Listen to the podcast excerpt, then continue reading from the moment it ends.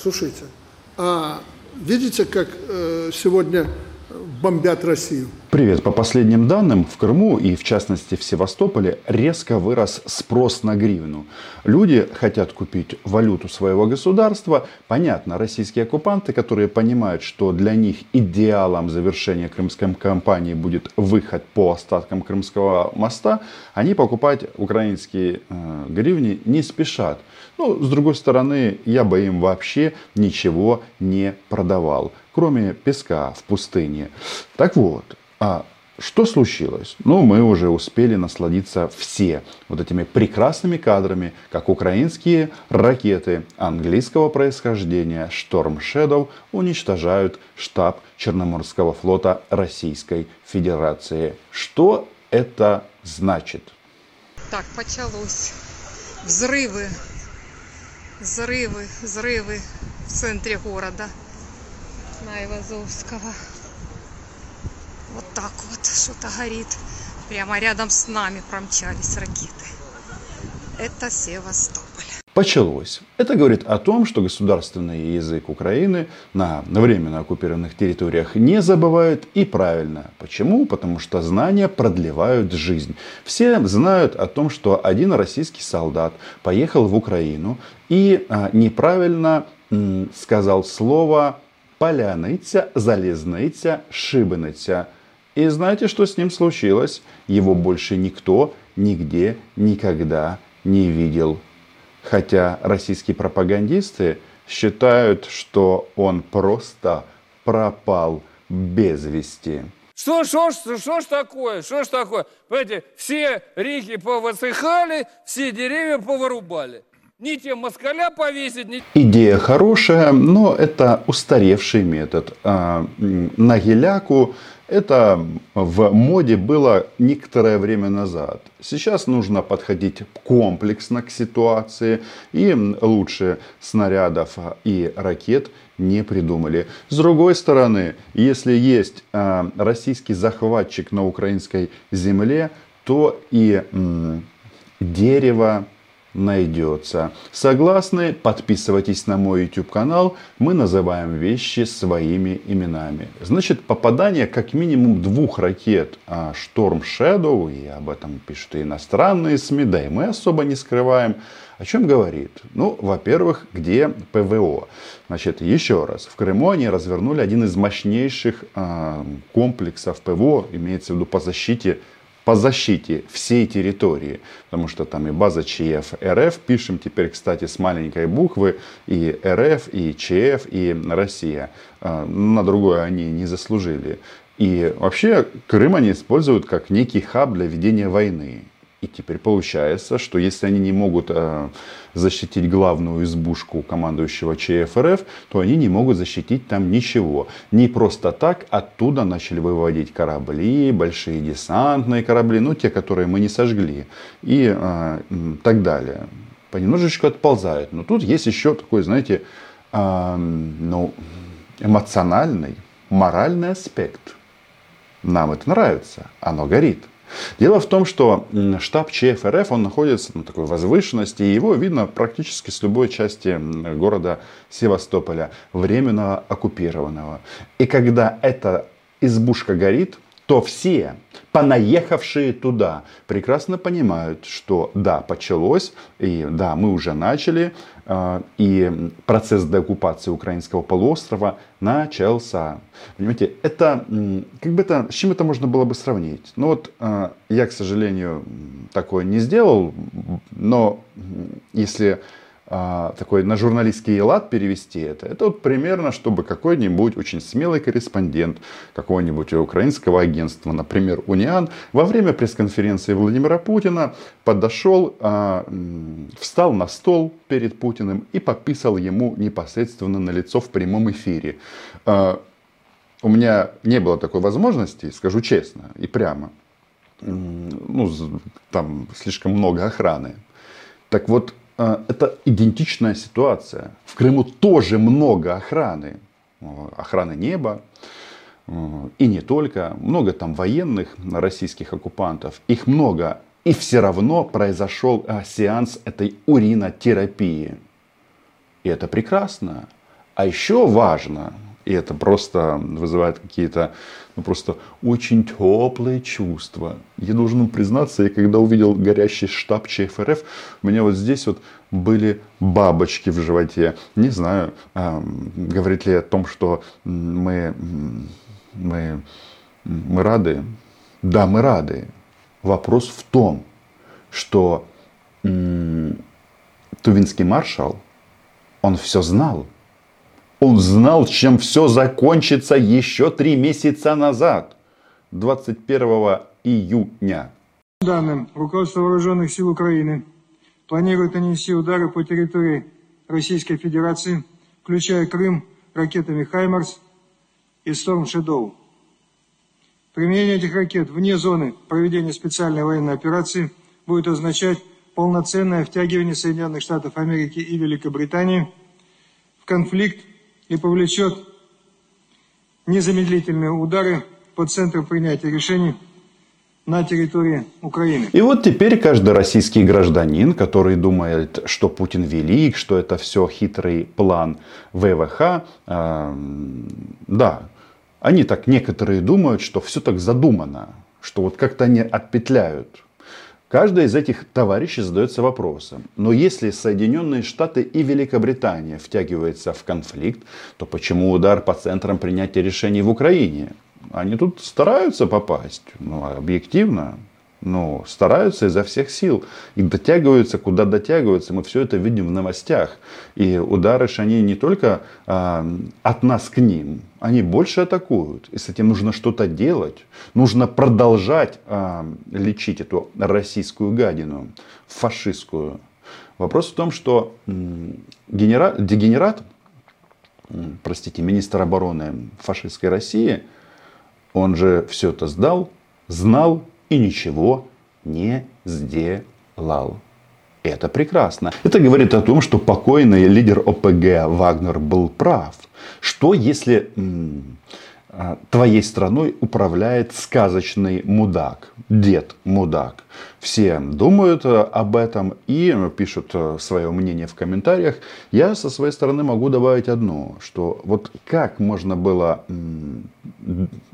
поставить вопрос, чтобы россиян ненавидели все. От Армении до Азербайджана э, и все государства на этой планете. Просто презрение к э, России как государству, оно запредельно. Меня больше всего в этой истории, знаете, что порадовало? Тут э, Путин собирал совбез недавно о том, как же они будут жить с окружающими странами. Никто уже не говорит бывшая Украина. Вы заметили? Раньше у них такая была дефиниция. Так вот, э, Владимир Путин позвонил своему психотерапевту пожаловаться на Украину. Да, он его не утешил. А психо- психотерапевт, он такой вибрирующий и начал сливать э, самое важное и самое ценное из этих бесед. Оказывается, Владимир Путин в неуравновешенном состоянии находится и жалит, жалуется Александру Григорьевичу Лукашенко о том, что оно летит, горит и несет ущерб. Кстати, шашлыков в мае не будет не только в Украине – есть и другие государства, которые пошли на нас войной. Останутся без шашлыков. Хотя, если мы говорим о ЧФРФ, о том, что там вроде как забаранило энное количество российских военнослужащих, вроде как там даже два генерала получили ранения. Знаете какие? Значит, командующий группировкой российских сил э, на Запорожском направлении Александр Романчук. Падла могла бы изменить фамилию Романчуков. И генерал-лейтенант Олег Цеков, командир 200-й ОМСБР береговых войск Северного флота. А, напоминаю, Северные моря, они не в Крыму. А тот, кто теряется в навигации, тот что? Умирает. Но закон Романа Цымбаляка. Уйди или умри. Давайте обратимся к нашему психиатру. ну, нашему, э, психиатру Владимира Путина. Слушайте, а видите, как э, сегодня бомбят Россию? Видите, беспилотники летают туда-сюда. Тяжелейший вопрос. Новые вот эти вагнеровцы сидят у меня сейчас и каждому рассказывают, как идет эта война. И я думаю, ну вот как этому противостоять? Вот такой вариант есть, такой, такой. А это стоит сотни миллионов рублей. Вот я и думаю, мелиорацию ему проводить, э, обрабатывать новые земли, уводить. Вы сейчас не можете обработать то, что есть. Или эти бороться с этими беспилотниками. Страшное оружие, вот с Путиным обсуждали. Но это бешеные деньги. Но жизнь же дороже. Поэтому я просто вам намекаю на то, мы, конечно, будем поддерживать, будем помогать, но деньги закапывать в землю просто так. Александр Григорьевич не был бы а, Александром Григорьевичем, если бы немножечко не наврал. Значит, украинские беспилотники на территории России, они не снуют туда-сюда, они только туда. Долетел до Москва-Сити, например, и взорвался. И, да, читаем там а, властные всякие сообщения, паники нет, ничего не произошло, все хорошо. Россияне, не просыпайтесь, не смотрите вверх. Но что мы слышим? Оказывается, Путин жалуется Лукашенко, что это страшное оружие. Да, Александр Григорьевич, а ну-ка расскажи нам, откуда готовилась ты, падла, на нападение на Республику Беларусь. Ты, э, как он говорил в адрес э, президента Украины, гнида. Это же э, все по Путину кто обзывается, так э, сам так и называется. Потому что Александр Григорьевич, ну это же та еще гнида, которая предоставила полтора года назад свою территорию для того, чтобы российские убийцы отправились через Чернобыльскую зону к Киеву. Много они горя принесли. Многих мы убили. Что не так? Должны были уничтожить всех. До последнего российского солдата. Ну, так и будет. Что ж, все идет именно к этому. Но звоночек, что Путин жалуется Лукашенко, он прекрасен, он интересен. И дело иметь с теми, кто работать из вас не хочет, мы тоже не будем. Не потому, что я злой человек. Потому что другого нет пути. Надо сохранить страну. Второе, и что удивляюсь, как нам удается вот вокруг бушует все. А, сегодня сидеть и рассуждать на тему свиноводства. Как шашлыки поджарить, еще чего-то. Люди про это уже забыли, даже в богатых странах. Возьмите Польша, ах, Польша. Ну и что в Польше? История про то, что не будет шашлыков в Польше, действительно богатейшей стране, они очень странные. Тут а, Александр Егорович рассказывает о том, что а, он, он таким образом через шашлыки, которые он отменил в Беларуси, он подводит к тому, что это интересно, что Украину сливают и Зеленского сливают. Знаете, а, интересная закономерность. Чем больше горит на таких объектах, таких символических во многом, типа штаба ЧФРФ, российские корабли, взрываются на различных там объектах на территории России, тем громче они кричат, что Украину сливают. Да, трение есть. Вот с поляками мы чуть не поссорились, глупость какая. Все уже, все будет нормально. Разум, он возьмет вверх. Да. Так вот, э, Давайте-ка послушаем, как Зеленского э, сливают в исполнении Александра Григоровича. Наконец-то Зеленскому показали, что ура, ура, как горби, горби Горбачеву.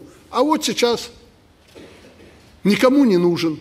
И вы думаете, что Польша просто так сегодня э, давит эту бедную Украину? Да нет, уже из-за океана отмашку дали. Надо уже сливать этого Зеленского, надоел он завтра выборы в Америке. Никто и смотреть не будет на это а нам надо защититься. Как сливают э, Зеленского, это интересно всегда поразмышлять на эту тему. Потому что вот многие, в том числе и я, расстроились, что во время встречи Зеленского и Байдена не был озвучен пакет а, по Атакамс, ракетам, которые летят далеко и убивают российских оккупантов.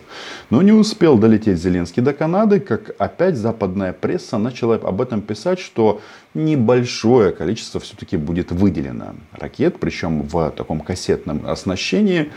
А, ну, знаете как, вот эта вот опция небольшое оснащение или небольшое количество ракет, ну, очень условное. Как это померить? Оно большое или небольшое? Главное, как говорится, начать. Так вот, что имеется в планах а, Пентагона нас передать, ну, по крайней мере, об этом пишут а, западные СМИ. Пишут очень активно, и тут бы не было бы, да, дыма без огня. В штабе ЧФРФ прекрасно понимают, о чем я сейчас говорю. Значит, это кассетные боеприпасы, и на складах в Пентагоне есть два вида этих боеприпасов. Значит, прекрасная ракета, моя любимая, М-39. У нее дальность полета, внимание, 165 километров.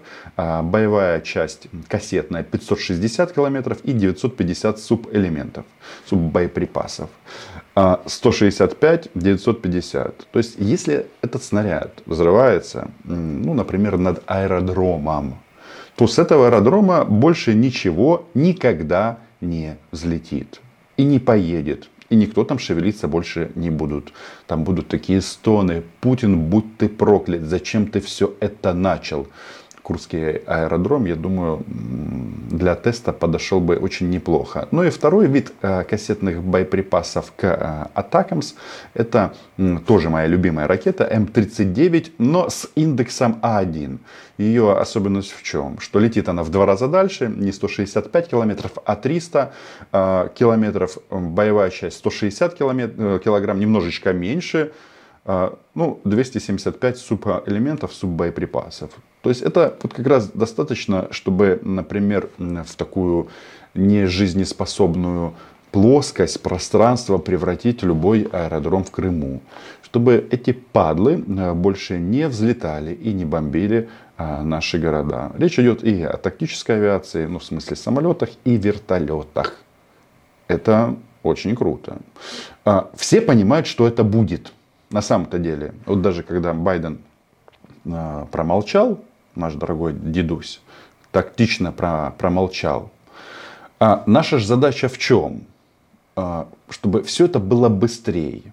И там, когда западная пресса пишет, что у Зеленского в Вашингтоне больше спрашивали о внутренних реформах и борьбе с коррупцией, а не о войне, тут вообще нет никаких вопросов. Почему? Потому что о том, как а, происходит война, Наши американские друзья и так прекрасно знают. У них полный доступ к информации, у них есть спутники, да и мы вообще ничего не скрываем.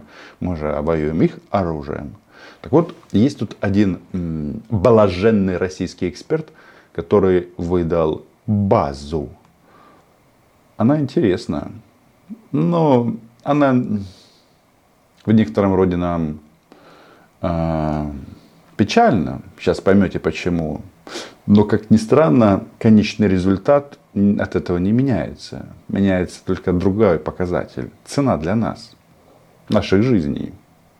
У них все более-менее расписано. Я думаю, графики в основном есть. Причем там графики... Э, э, Зеленского чуть опередите эти графики. Почему?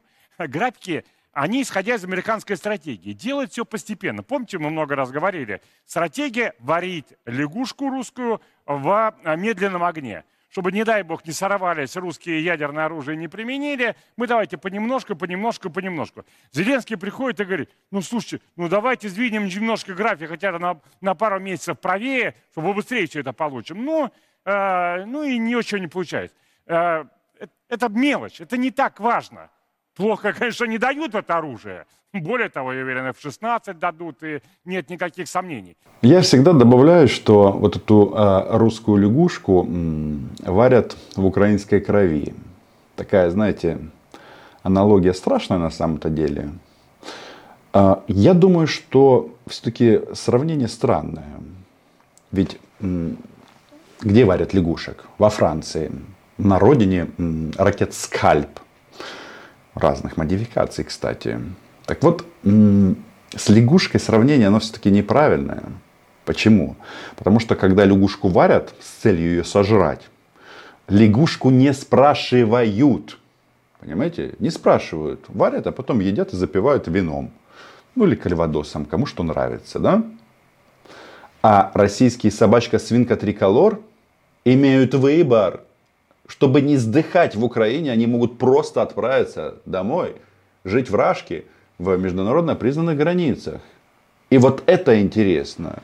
И понятно, что ну, это видно, систему, а, а, как это, увеличения и объемов поставок, и новая номенклатура вооружений. То есть Марков, он хоть и блаженный, но тут он говорит то, что видят все. И про самолеты сейчас э, разговоры уже ведутся исключительно не в, в плане принятия политического решения, а реализации его. Посмотрите, сколько заявлений было. Уже под десяток стран заявили, что они берут в этом участие. Принимают участие. Берут участь, принимают участие. Учить мову.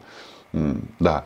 Так вот, э, и Канада, и США, и Нидерланды, и Бельгия, и Румыния, и Дания, и Норвегия. Это список не полный.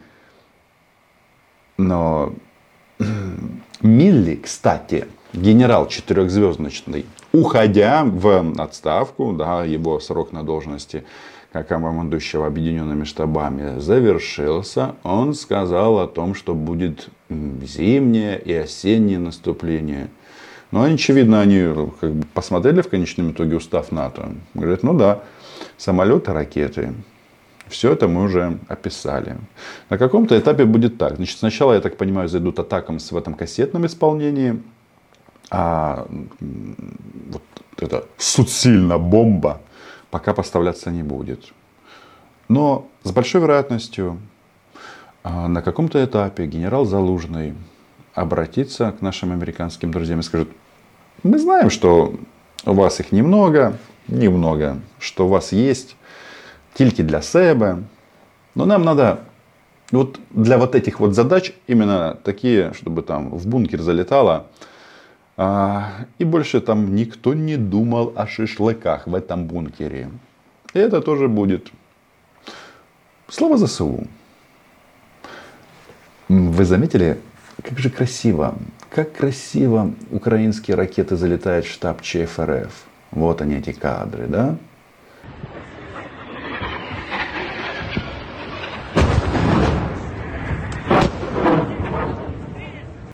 Мне это напомнило фильм э, с Томом Крузом, когда взрывалась башня, одна, другая Кремля.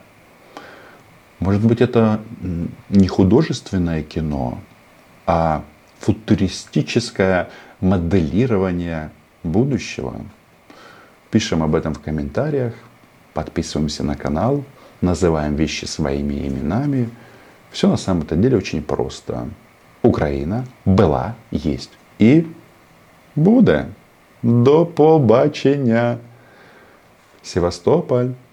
Мы возвращаемся.